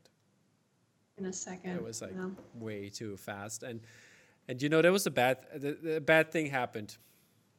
I I'm not proud of it, but a good thing is that this podcast exists and that I have friends, because I was like, okay, I, I didn't get it at the night when it came out, and I had the interview the next day, and um, I was He couldn't have given you special in. he, probably could have, but I, I, I was like, it's it's fine. I'll I'll just grab the I just grab the regular because it was a timed edition. It was it was available yeah, as, as many times as uh, somebody would buy it, and I was like, yeah, I'm I'm gonna do that uh, after the interview. I'm gonna do that on Sunday. I forgot. Brain fart on that, and I was like, shit, shit. I, I was sure I did it. I was sure I, I, I, I think I even put it in the cart, and then I forgot about it to, to do the checkout. Oh no! Oh, that's terrible. and then I was like, oh, f. And then I I I wrote uh, I wrote Rory, and then he said, yeah, he could probably do something when the APs come out. And then I also wrote Eric from Mondo, so shout out to the Mondo guys, and they hooked me up, and uh, I so I could get a, a regular timed edition as well. So that was lucky, lucky on my side. crisis averted. yeah, Yeah, exactly. I was I was really I, uh, I, I I my girlfriend was sitting on the couch and I was I, re- I was really bummed out. I was like for for a whole day, she know I could. I, I was like it was like because for me it's personally, it's definitely in the top three of posters for this year. Yeah. And and I Definitely. I'm, it's No, gonna come out because uh, because I'm gonna do like a, a like a March you know March Madness and, and the basketball March Madness NCAA yeah like this kind of I, I'm gonna do a tournament bracket for movie posters from this year. Oh wow. It's gonna come out in Great. November, and there's gonna be Okay. almost every day. It's gonna be at least one or two matches until we have the poster of the year. People can vote like Oh, which one they like better, and uh, from the two of them, and then it's gonna be uh, you know, you know, there's gonna be a winner. And I th- I think Rory's could definitely be in the final four. Oh, I easily, Yep. easily. I, I think so too. Yeah. But that's it's up to the people. Yeah, it's up to the no people. no influencing the vote here. Yeah. Um, okay, last question for your work. Um, what was uh, the most challenging uh, challenging project so far in terms of an idea, maybe? Oh boy. Hmm. I mean, more recently, I've been really lucky that they've been going smoothly. Um, I mean, one challenge was when I worked on The Last Black Man in San Francisco. I really loved that Great film. film, great and poster. Yeah. I was work- yeah, I was working closely with with Joe Talbot, the Mm-hmm. director, and it was the the two person one was more for A24. Mhm. They were very adamant about showing both the men, and I get it. It's a, it it makes sense. They're the two characters of the film, but I really felt it was Jimmy's story. And I was really hung up on the title saying Last Black Man, singular. So I was trying to really fight for this other, the other idea, which they eventually allowed to happen, which was just him leaning. Yeah, I, I have it. on I a pulled it up for the people to see. you pulled it up. Yeah, and so um, it was a little bit of a fight, you know, and I was in this tug of war between the director and A24, and like, you know, I'm hired by A24, but I want J- Joe to be happy, and Mhm. Joe and I have closer aesthetics than A24. You know, they were really trying to make it feel more mainstream and more hopeful. And I get it. I, I know how the marketing works, but um, but Joe really fought for me, and and uh, it was one of the times when I was really fighting for myself too to really release that second poster because I was really so Yeah. proud of how simple the idea was. And um, it's so fitting. I, it I happened. love I It love the posters, and I love when I- when I when when I saw those posters. Came, I, I didn't know you were doing it, and then I was like, wow, those posters are amazing. Finally, somebody's getting something right here. Oh, thank you. Yeah. So I mean, it, it was a struggle, but it happened. It worked, and so uh, I'm very proud of it. Mm-hmm. Okay. Yeah. Um, so, is there anything you want to work on besides movies, music, sports, advertisement? I want to. uh, I want to start sculpting more. Okay. Um, I really love. I really love sculpting. It's just it, it. I just need more hours in the day. You know. Yeah, I And love. I love. I'm I hoping- love pop, uh, pop art sculpting. So. I see. I see. I can see them in the background. Yeah, but um, you know, I I think before the pandemic, this year was going to be me focusing more on my personal work, and we never got to lo- officially launch my book. Mhm. Because of the pandemic. And what we were going to do with the official launch is we were also going to have an art show that had one room that was dedicated to my movie mm-hmm. posters and one room mm-hmm. dedicated to my personal art. And so I was going to take off two months to really create my own personal mm-hmm. work. And then, of course, things went upside down. What- So is there something? I'm hoping to. I'm sorry. I'm sorry. I'm hoping to have some that kind of revamped in 2021. So we'll what see. What kind of direction does your personal work in terms of sculpting go? Is it very expressionistic? Is it realistic? What what can we expect? Um, I think it's. I mean, I think it's more realistic. Um, I think my personal work is always kind of referencing pop culture, so I feel like it has to be executed in a way that references it. I mean, similar to my movie poster work. I feel like the illustration style has to make sense for the concept. So it's the same thing with my sculptures and and um, some of my personal pieces I'm going to do, and and they too are going to have different looks from the one that was that precedes it. So it's more idea driven than anything Okay. and and trying to execute in a way that you're able to get the references right away. Perfect. I can't wait to see that. So, and if you ever, if you if you need an online host, I'll gladly do it on my channel. oh, thank you. Um, one of the, the next question is one of my favorite questions. I always like to ask the artists out there, and uh, this is the one where uh, you will have to do at the end when I have enough people. You will have to do this in a certain way. I, I will explain after you give us your answer. Um, okay. which classical artist would you like to see make a film poster, and which movie or which franchise would he tackle? Oh boy. Hmm. That is you're stumping me on this one. Did you not read my questions? I did. I did. I don't know how I like didn't really think about this one. Um Hmm. I think it'd be interesting to do uh to to see uh Hmm. Sorry. Uh it'd be nice to see Modigliani do a poster. Uh, what's that? Uh, you were a little Modigliani do a poster. Modigliani. Okay, let Yeah. me see. Never heard of Modigliani. Italian Mm-hmm. Italian. painter. hmm Lived in. He's an impressionist. Yes, I think Mannerist possibly. It says uh, Cubism, and Cubism. cu- Cubism and uh, Cubism and uh, Fauvism. I don't know even know what that is. Never heard of that. But okay, it's some avant-garde painting stuff.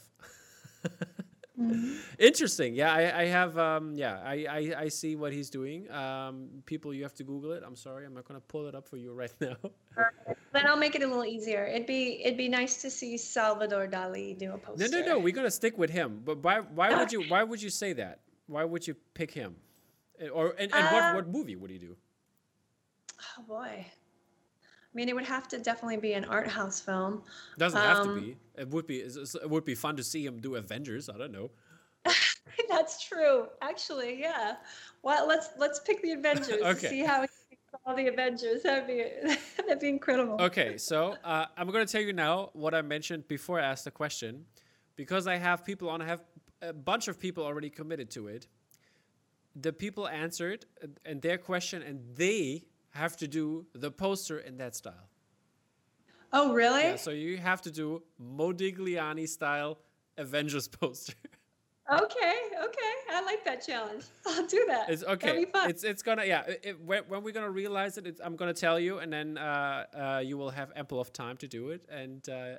that would that would be like the fun little thing. For example, uh, Oliver Barrett, he's also one of the Mondo guys. He did I, I forgot who he did, but he said some some um, like Kandinsky or something like that, Vasil, Vasilev Kandinsky, okay. and.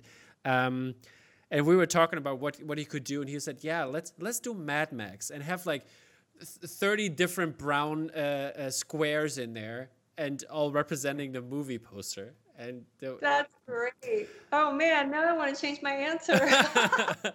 Yeah no, yeah. it's okay. You picked the easy one. I like i like this challenge. This will be fun. This will be really fun. yeah that's the idea. That's that's what i'm trying to come out like maybe maybe like early next year try to do that. Have all the artists from this year that um, have been on the podcast have them do their uh, their answers.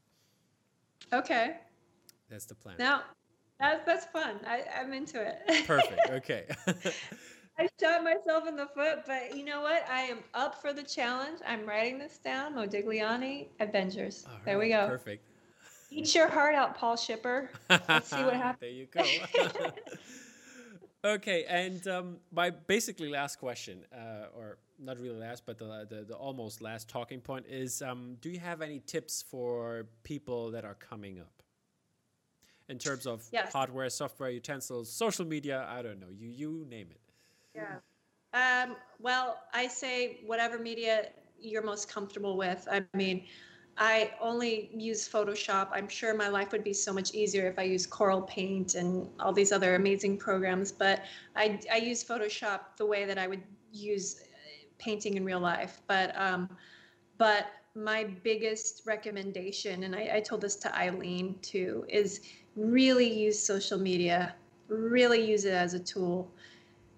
Even if you're not making real posters, make fake ones, put them up there.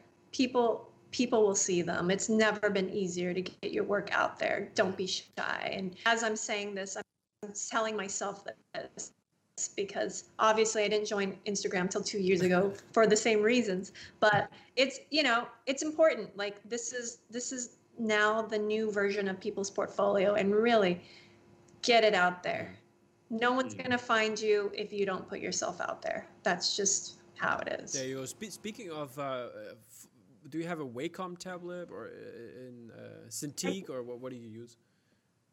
I have a I have a Wacom in it, and it's a it's a, a large one with the with the screen on it. I think that is that a Cintiq. I don't know. I have no clue about no, this, but it's it's it doesn't have the screen. It's still I'm still looking up at my my desktop when I do it. I'm yeah, I'm not as advanced as the other illustrator in my studio. He That's has all the, good, yeah. yeah.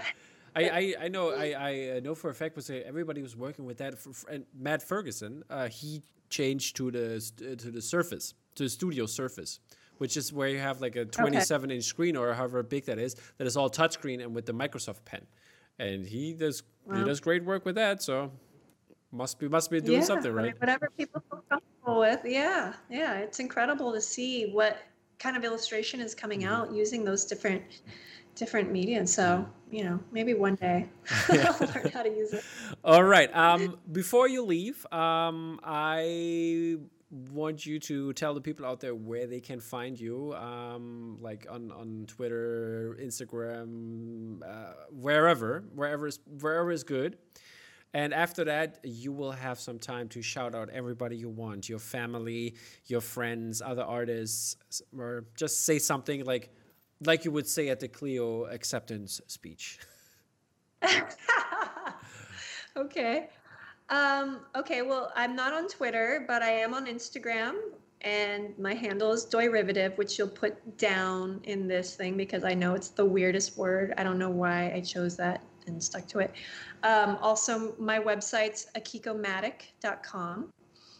Uh, you can find my book uh, on hatandbeard.com, or for people in Europe, you can find it in Amazon. On Amazon, yeah, there we go. There it is. There it is. Thanks, Tom.